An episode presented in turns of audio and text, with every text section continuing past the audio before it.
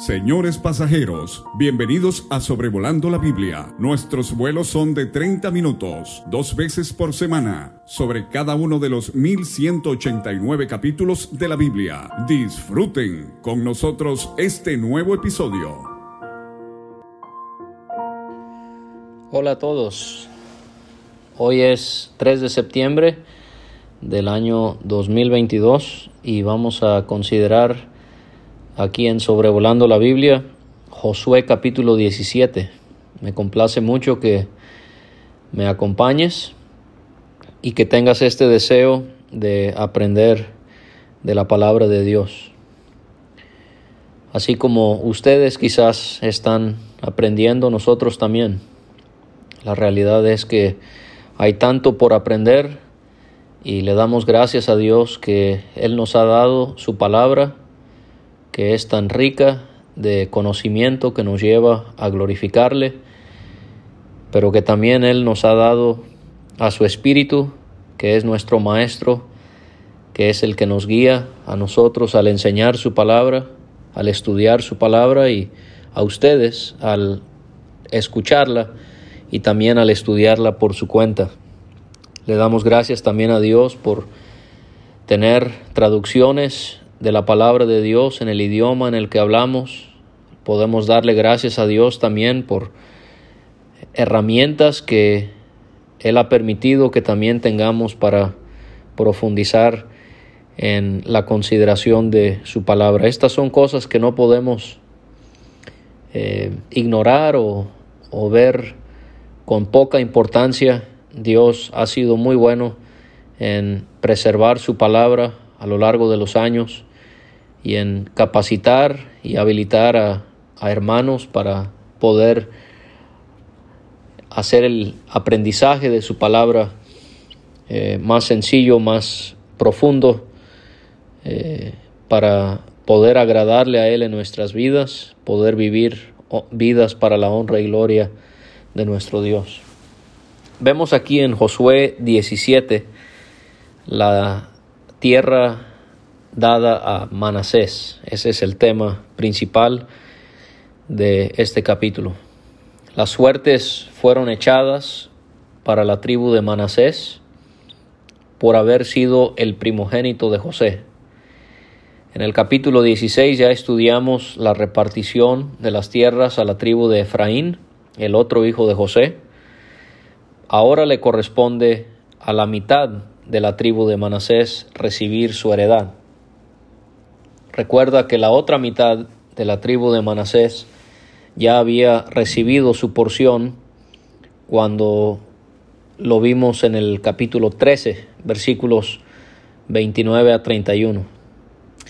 El trato que recibieron las dos tribus, la media tribu de Manasés y la de Efraín, eh, bueno, mejor dicho, toda la tribu de Manasés eh, y la tribu de Efraín, se remonta a lo que Jacob profetizó en Génesis 48.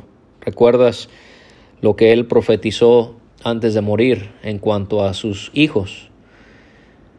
Y vemos que él, en un encuentro que tuvo con su hijo José, él eh, bendijo a los hijos de José. Esto fue antes de que él pronunciara las palabras a sus hijos. Él bendijo a los hijos de José. Manasés, siendo el mayor, Jacob le dio la bendición de mayor a Efraín, quien era el menor entre los dos hermanos. Y Jacob, allí en ese pasaje, le explicó a José cómo sería esto, que al prosperar ambas tribus, eso sucedería, pero prosperaría más la tribu de Efraín y como le estaba dando una doble porción a él en comparación a lo que él le dio o le daría a sus hermanos de José. Al ser Efraín el primogénito, por eso fue él quien fue el primero en recibir sus tierras. Esto lo vimos en el capítulo anterior y después le tocó a Manasés.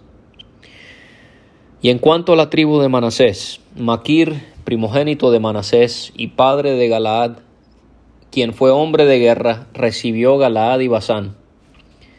La descendencia de Maquir moró al este del Jordán. Su descendencia formó parte de la media tribu de Manasés que moró al este del Jordán. Recibieron Basán, que está al este del mar de Tiberias, y también Galaad, que está al este de la cordillera de montañas de Rubén y de Gad. Se menciona aquí a Maquir como hombre de guerra. En números 32 vemos cómo los descendientes de Maquir pelearon en Galaad años atrás de lo que estamos leyendo. Así que podemos ver que fue una familia de guerreros. Es interesante que la madre de Maquir fue una concubina gentil, de acuerdo a primero de Crónicas 7, y es muy hermoso pensar que sus hijos fueron criados sobre las rodillas de José. Esto lo vemos en Génesis 50, 23. Y esto me muestra la gracia de Dios hacia los gentiles. José mismo se casó con una mujer gentil y ahora encontramos a, el padre de Maquir habiéndose casado con una mujer gentil. Pareciera que Maquir murió en Egipto o en el desierto y que solo Josué y Caleb fueron los hombres de guerra que llegaron a Canaán. También se echaron suertes también para los hijos de Manasés conforme a sus familias. Los hijos varones de Manasés, hijo de José por sus familias, y se da sus nombres, son los siguientes, los hijos de Abieser, los hijos de Elec, los hijos de Asriel, los hijos de Siquem, los hijos de Efer, y los hijos de Semida. Estos hijos de Manasés serían los que morarían al oeste del Jordán, o sea, en Cisjordania. En Números capítulo 26 vemos que estos hijos eran los descendientes de Galaad. La descendencia de los cinco varones moraría al sur y al oeste de la región montañosa dada a Manasés. Ahora se menciona en el versículo 3 a uno de la familia de Manasés llamado Zelofead. Él fue hijo de Efer, hijo de Galaad, hijo de Maquir, hijo de Manasés. Él no tuvo hijos, sino hijas. Y los nombres de sus hijas fueron Maala, Noa. Noa es eh, equivale al nombre Noé, pero obviamente Noa es en femenino. Ogla, Mila y Tirsa. Y pareciera que Zelofead había muerto en el desierto, como había sucedido con toda su generación por causa de la incredulidad y rebeldía que ya estudiamos en números 14, números 27. Y lo peculiar de Zelofead es que él murió sin dejar hijos que pudieran heredar las tierras que él habría de recibir. Y la razón por la que se da la genealogía claramente de Zelofead y la de sus hijas es para, para dejar absolutamente claro que ellas debían de recibir tierras y que ellas eran candidatas acertadas para recibir esa tierra y heredarla a sus hijos. Estas hijas se casarían con, con varones de otras familias, esto lo vemos en números 36, con los cuales disfrutarían la heredad que recibieron. Las hijas de Zelofead podemos ver que ellas morarían al norte y al este del territorio dado a los hijos de Manasés. Estas hijas de Zelofead eran persistentes, sus hijas de Zelofead fueron delante del sacerdote Eleazar y de Josué hijo de Nun y de los príncipes. Aquí encontramos las distintas funciones en el gobierno de la nación de Israel. Ellas quizás vieron esto con persistencia porque al no haber varones, al no tener hermanos, ellas quizás tenían la preocupación de que perderían sus tierras que se les había prometido. En números 27 vemos que ellas ya habían ido delante de Moisés para tratar este tema y ahora lo vuelven a hacer delante de este presente liderazgo de Eleazar, de Josué y de los príncipes. Matthew Henry, el puritano que tiene un comentario que es muy popular, este hombre que vivió en los años 1600, él escribió sobre estas mujeres y del celo piadoso y la previsión prudente que ellas tenían. Y ellas nos son a nosotros un recordatorio de la necesidad que tenemos de tener un celo y de tener una previsión, previsión prudente hacia la heredad que tenemos en Cristo Jesús, hacia las bendiciones espirituales. Ellas también nos son un recordatorio que en vez de preocuparnos por lo terrenal, debemos de buscar aquello que es celestial o aquello que es de carácter eterno. Es precioso pensar en ellas acudiendo a Eleazar, Josué y los príncipes. Josué representa a Cristo como Salvador. Eleazar representa a Cristo como el sumo sacerdote. Los príncipes representan a Cristo como Señor, su liderazgo, su señorío. Pero pensemos en ellas estando delante del sacerdote Eleazar. Y esto nos hace pensar en cómo esta tribulación que ellas tenían, esta preocupación, ellas la trajeron ante la persona indicada. Así como nosotros, nosotros debemos siempre estar delante de nuestro gran sumo sacerdote que es el Hijo de Dios. Hebreos capítulo 4 y versículo 16 nos ha sido de consuelo Acerquémonos, pues, confiadamente al trono de la gracia para alcanzar misericordia y hallar gracia para el oportuno socorro. La respuesta que ellas recibieron es que Jehová había mandado a Moisés que se les diese la heredad entre sus hermanos. Esto fue lo que las hijas le comunicaron al liderazgo y que él les había dado heredad entre los hermanos del padre de ellas, conforme al dicho de Jehová, y que le correspondió a Manasés diez partes, además de la tierra de Galaad y de Basán que está al otro lado del Jordán. En el mapa que se te envió el miércoles pasado puedes ver muy claramente el territorio de Manasés a ambos lados del río Jordán. Y esto porque las hijas de Manasés tuvieron heredad entre sus hijos y la tierra de Galaad fue de los otros hijos de Manasés. Y ahora se nos van a dar los límites del territorio de esta tribu. El territorio de Manasés fue desde Aser, eh, en el norte llega su límite a la tierra de la tribu de Aser, hasta Micmetat. Micmetat, aunque no aparece en los mapas que estuve revisando, habrá sido un pueblo en la frontera con Efraín porque dice que está enfrente de Siquem y Siquem está allí en esa región, así que habrá sido un pueblo en la frontera con Efraín al sur de Siquem y va al sur hasta, que hasta los que habitan en Tapúa. Tapúa era un lugar a orillas del, del arroyo de Caná, que puede, puedes ver ahí en el mapa, que estaba al sureste de Siquem.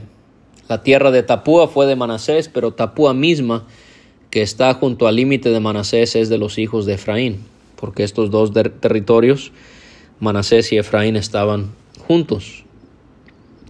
Este límite desciende al arroyo de Caná, hacia el sur del arroyo. Estas ciudades de Efraín están entre las ciudades de Manasés y el límite de Manasés es desde el norte del mismo arroyo y sus salidas son al mar. La descripción de la tierra de Manasés que se está dando aquí es la costa del mar Mediterráneo. Las menciones que Manasés eh, está recibiendo están al límite de distintas tribus y aunque compartían estas fronteras, nos hace ver cómo realmente cada, aunque cada tribu tenía su territorio, eran uno solo. Y esto nos hace ver que Dios quiere ver armonía y unidad en la iglesia. Nunca es de Dios cuando, cuando hay una división. Efraín, estos son los límites que compartía con las otras tribus. Efraín al sur, Manasés al norte. El mar era su límite y se encuentra con Aser al norte y con Isaacar al oriente. Así que esto nos sitúa en cuanto al territorio de Manasés. Tuvo también Manasés en Isaacar y en Aser a Betsean, al oeste del Jordán, se encontraba este lugar muy cerca en la parte norte de la tierra de Manasés, Betsean, a Ibleam y sus aldeas. Ibleam estaba cerca del monte Gilboa, que usted va a leer más adelante en las escrituras en cuanto a las peleas de Israel y los filisteos. Los moradores de Dor y sus aldeas. Dor eh, estaba en la costa del mar Mediterráneo. Endor y sus aldeas. Endor estaba en, la, en, el norte de Manasés, al este de Dor. Leemos de la bruja de Endor que fue visitada por Saúl. También Taanac y sus aldeas. Taanac estaba a la mitad del mar y del río Jordán, el mar Mediterráneo. Y los moradores de Megido y sus aldeas. Megido al norte de Taanac, entre Dor y Endor. Y los hijos de Manasés no pudieron arrojar a los de aquellas ciudades. Y el cananeo, dice el 12, persistió en habitar en aquella tierra. Esta ya es la tercera vez que encontramos esta situación de tribus recibiendo tierras, pero no exterminan por completo los pueblos que moraban allí, como Dios así lo había deseado. Esto sucedió con Judá en el capítulo 15, esto también sucedió con Efraín en el capítulo 16.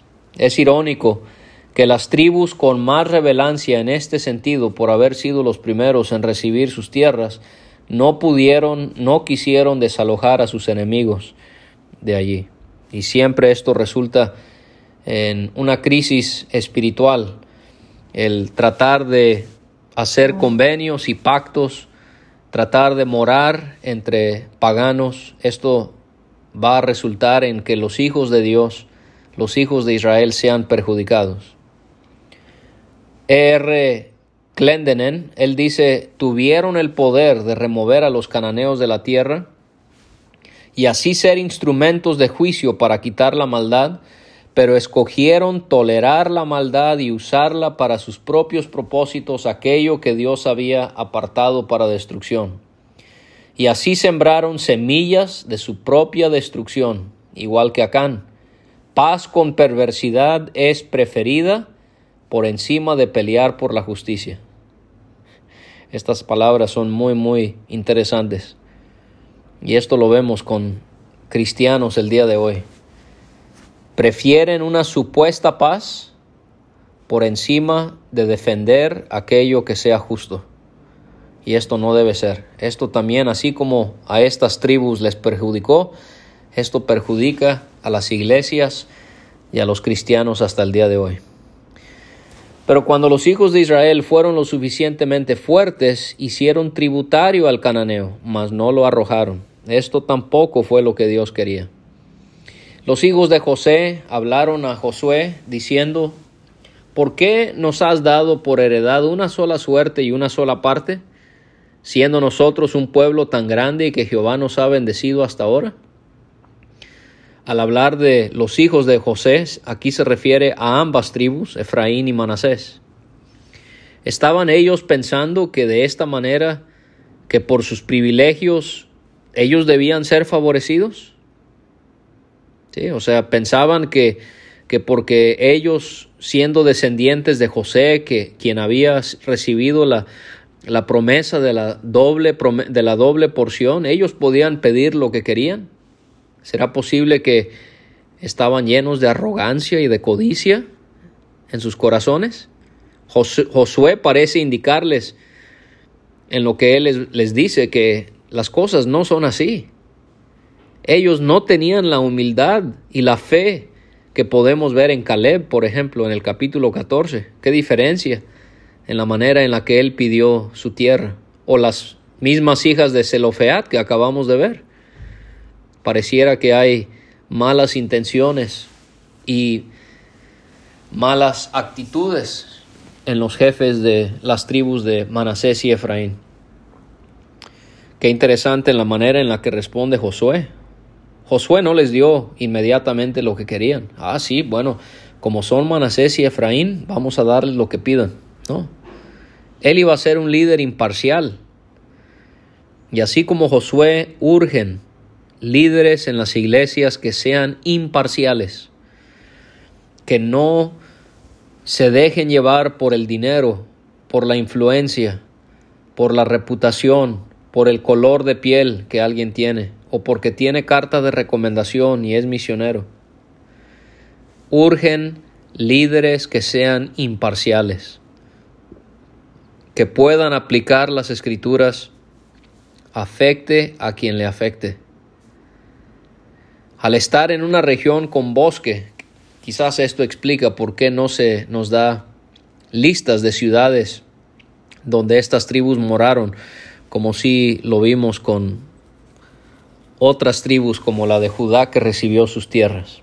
Josué les responde, bueno, si son pueblo tan grande, suban al bosque y hagan desmontes ahí en la tierra de los fereceos y de los refaitas, ya que el monte de Efraín es estrecho para ustedes. El monte de Efraín suponemos que se encontraba en la cordillera de montañas que corre desde Efraín a Manasés. O sea, si ellos querían más territorio, les iba a tener que costar.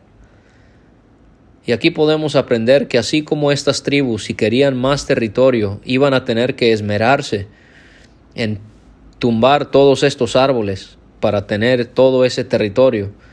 Esto nos hace ver que lo que nos cuesta lo valoramos y por consiguiente lo que no nos cuesta no lo valoramos.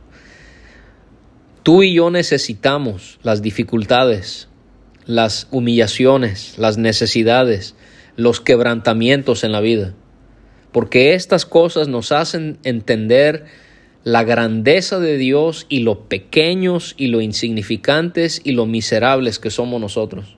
No debemos escondernos de las adversidades, hermanos. Son formas en las que Dios quiere moldear nuestro carácter. Los hijos de José respondieron, no nos bastará a nosotros este monte y todos los cananeos que habitan en la tierra de la llanura tienen carros cerrados. Los que están en Betseán y en sus aldeas y los que están en el valle de Jezreel. No solamente mostraron tener falta de fe porque porque ellos temieron el hecho de que estos pueblos tenían carros cerrados no solamente no fueron agradecidos con Dios por la tierra que recibieron, pero ahora están mostrando una falta de fe. Y así siempre hay cristianos. No pueden estar contentos con nada. Se les dan las tierras, no, no nos gusta, queremos más. No, no podemos conquistar porque porque tienen carros cerrados. Todo les molesta, todo les parece mal, son pesimistas. Esta no es la actitud de un cristiano que se deja gobernar por el Espíritu. Estas tribus no solamente no sacaron a estos pueblos y así ellos no tuvieron fe en Dios, pero ahora vemos que ellos tampoco muestran fe en Dios porque temen el hecho de que ellos tienen carros cerrados. Y entonces Josué les respondió a la casa de José, a Efraín y a Manasés, diciendo, Tú eres gran pueblo, y tienes grande poder, no tendrás una sola parte, sino que aquel monte será tuyo, pues aunque es bosque, tú lo desmontarás y lo poseerás hasta sus límites más lejanos, porque tú arrojarás al cananeo aunque tenga carros cerrados y aunque sea fuerte. ¿Por qué? Porque tenían a Dios, pero les iba a costar. Así que lo que te cuesta, lo que te hace sufrir, lo que te hace quedarte despierto en la noche, lo que te quita el hambre, lo que te hace perder el cabello o lo que hace que te salgan canas, velo como una bendición de Dios. Es bueno que el joven lleve su yugo desde la, desde la juventud, dicen las escrituras. Aprende lo que Dios quiere que aprendas en esas dificultades que Él permite en tu vida. Así que aquí en Josué 17 tenemos la tierra siendo repartida a la tribu de Manasés. Un saludo a todos. Muchísimas gracias por habernos acompañado. Sigan orando para que sobrevolando la Biblia sea de bendición. Valoramos muchísimo los mensajes que nos llegan de los Estados Unidos, de México, Guatemala, Honduras, Venezuela, Perú, Argentina, Colombia, España, Cuba, tantos lugares nos sentimos muy privilegiados de poder compartir la palabra de Dios a través de este medio. Toda la honra es para Él, toda la honra es para aquel que sufrió por nosotros en aquella cruz. Dios les bendiga y sigan escuchando sobrevolando la Biblia el día miércoles con Josué capítulo 18.